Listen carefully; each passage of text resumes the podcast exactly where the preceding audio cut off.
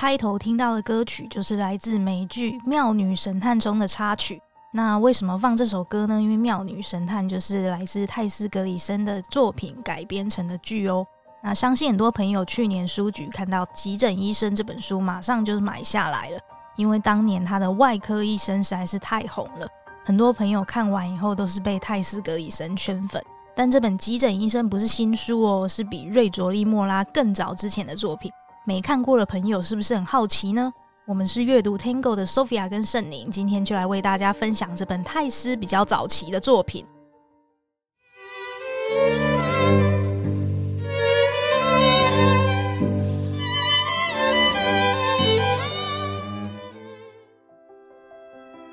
Hello，各位听众朋友，大家好，我是圣宁。诶，刚刚 Sophia 说这一本书是很早期的作品嘛？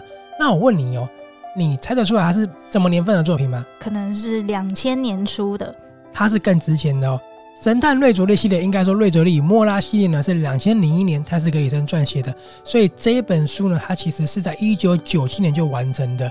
春天出版社在去年呢发行这本书，我想也是因为外科医生的成功，想让大家呢去一看说，哎，写这个系列更值钱的一个作品。嗯。急诊医生这个书名一定是与医疗相关，那当然医疗加上悬疑，这个就是泰斯他的招牌。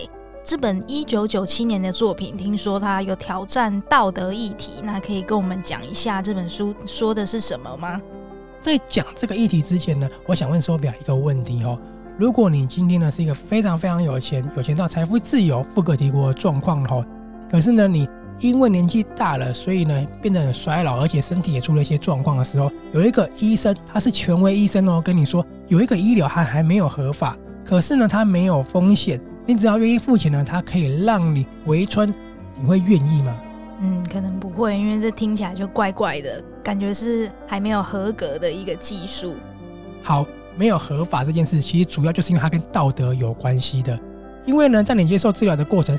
他所取得的细胞呢，可能是建立在他人的痛苦、他人的苦难之上，可是呢又零风险，这样子是不是让人很拉锯了？也许当我们已经到那么有钱了，渴望让自己多活一点的时候，会想要接受这个治疗，对不对？对，但是还是蛮恐怖的，感觉可能就是会有什么复制人啊，然后用你他的细胞来更新之类的。你已经是非常有想象力了，我觉得里面写的更恐怖。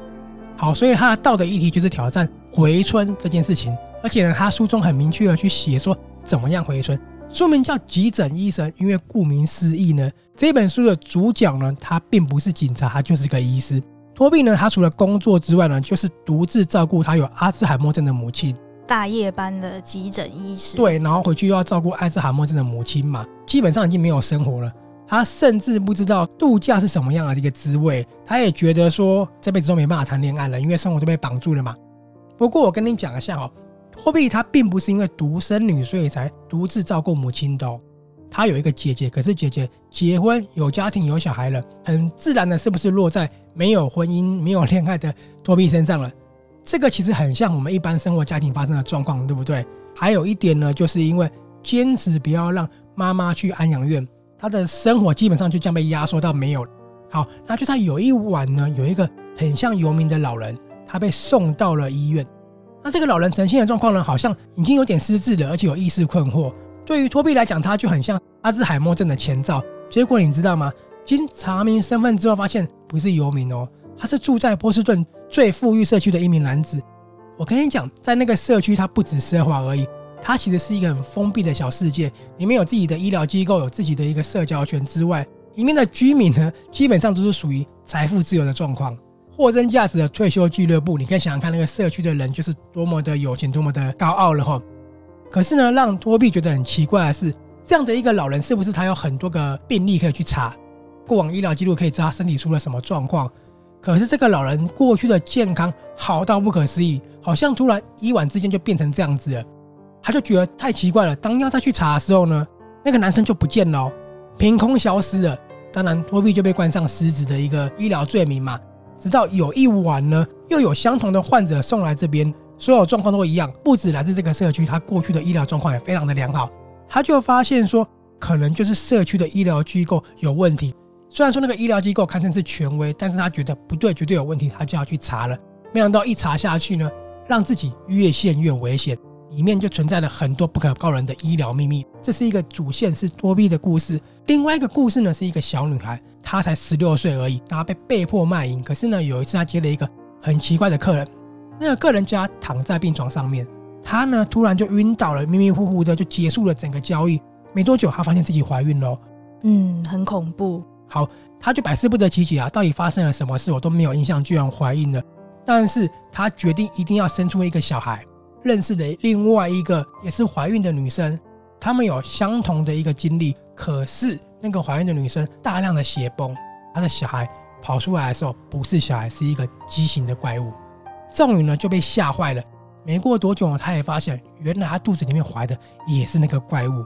很难想象会生出怎么样的怪物，听起来真的是非常可怕，很让人家同情。那你听这两个故事的时候，是不是看起来没有关联？原来这两件故事最后都发生在同一线上面哦。那当然，多比跟少女呢后来就相遇了，他们才发现说所有东西都跟医疗有关哦。当那些社区的老人面临衰老的时候呢，他们绝对相信说我们有钱可以买回到健康，买回到青春。所以呢，权威医师就说了，有一个方法可以治疗。当人的脑下垂体老化时候呢，就不再分泌荷尔蒙这个物质了嘛。没办法分泌荷尔蒙之后，你是不是就越来越老了？可是呢，如果你注入新鲜的脑下垂体细胞呢，就可以回春。就是这个环节呢，有一天出了一个问题，居然扩大到一个无法弥补的一个伤害。听起来就是蛮恐怖的，会想要知道就是到底是怎么样子。对，畸形儿到底是发生怎么一回事呢？为什么怀孕生出畸形儿会跟回春有关呢？这本书写的非常详尽哦。那脑下垂体荷尔蒙这个东西，你可能现在听起来没有概念，泰斯格里森也写得非常详尽。故事呢，最后为什么出现一个很大的一个争议哦？当所有罪行摊在阳光下，没有出差错的患者真的得到回春了，是不是？它某种程度上也是一个医疗奇迹。那这本书是比较早期的作品，但可能更多朋友都是看到瑞佐利莫拉系列才知道的。那你觉得，就是这本书跟他后来的作品有什么不一样？听我刚刚讲的故事，你说那个可怕的感觉，跟他后面你看了那么多故事可怕的感觉，包含纪念品啊，或是一些莫拉的故事，有没有承袭的这些可怕？嗯，其实都是蛮惊悚可怕的。后面的可怕可能比较不是这种医学道德上。我觉得最大的差异性在于说，故事上呢的完整性可能没有后面的那么多，因为可能这个当时它的重点都是描绘在。所谓的道德上面的问题，所以用很大的篇幅去写这个状况。那我们节目介绍过很多泰斯的作品，那你觉得以她作为一个女性作家来说，跟其他男性的这种类型的作品有什么不一样？我觉得泰斯格里森从这个作品到后面的作品有一个很相同的状况，是他的角色都不会太年轻，这个是我觉得很特别的一个地方。还有呢，我觉得他是格里森他的每一个故事在人物的塑造上都。非常非常的鲜明，对于人的刻画跟敏感的程度上，跟很多男性作家写的是不太一样。嗯，对，泰斯他书中塑造的角色就是都让人家很着迷。虽然说这一本是一九九七年比较早期的作品，可是他那个角色放到现在来看，真的是毫不逊色的。那这本书还有什么更厉害的惊人之处呢？我们休息一下，马上回来。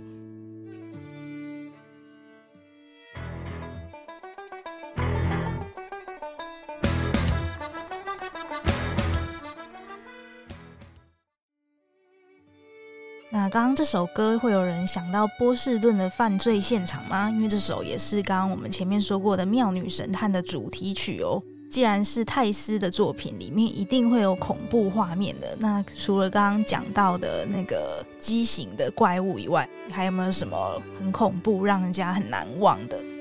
血崩这个状况，怎么大量血崩到那个血啊，从浴室满出来，过程看了真的好难忘哦。那个。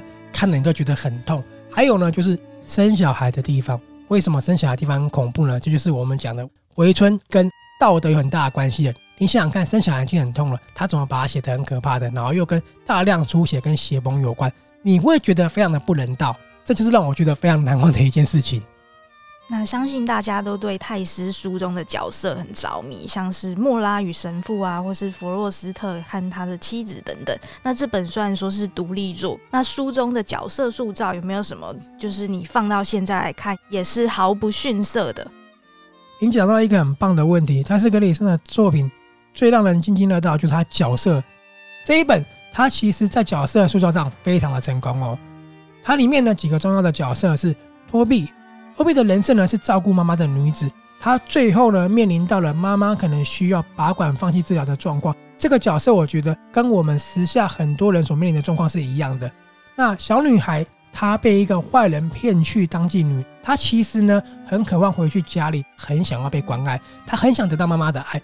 但是当妓女之后，妈妈不接受她，而且呢她又未婚生子嘛，所以妈妈就真的不要她了。那当然还有呢，里面有一些医生，他明明就是很高的成就，但是因为他是有色人种，他是黑人，就备受了歧视。还有呢，男主角是一名法医，很孤僻，很封闭。他虽然说喜欢作弊，可是不敢说出口。你听下来，每个角色都是非常鲜明，这每个角色我印象都很深刻哦。那个十六岁的少女是蛮可怜的，就是她本身命运就很悲惨以外，然后突然又莫名其妙怀孕了，而且还是生下一个怪物，那真的是很难想象。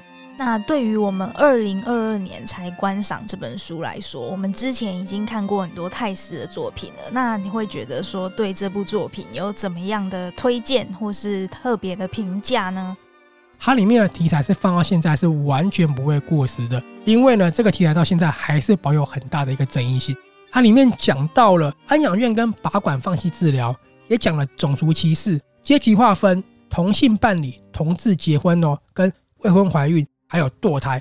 你要想哦，这个是一九九七年写的，所以在当时这本书所面对的一个检视，跟里面书中角色所面对的生活状况，应该是被放大好多倍的。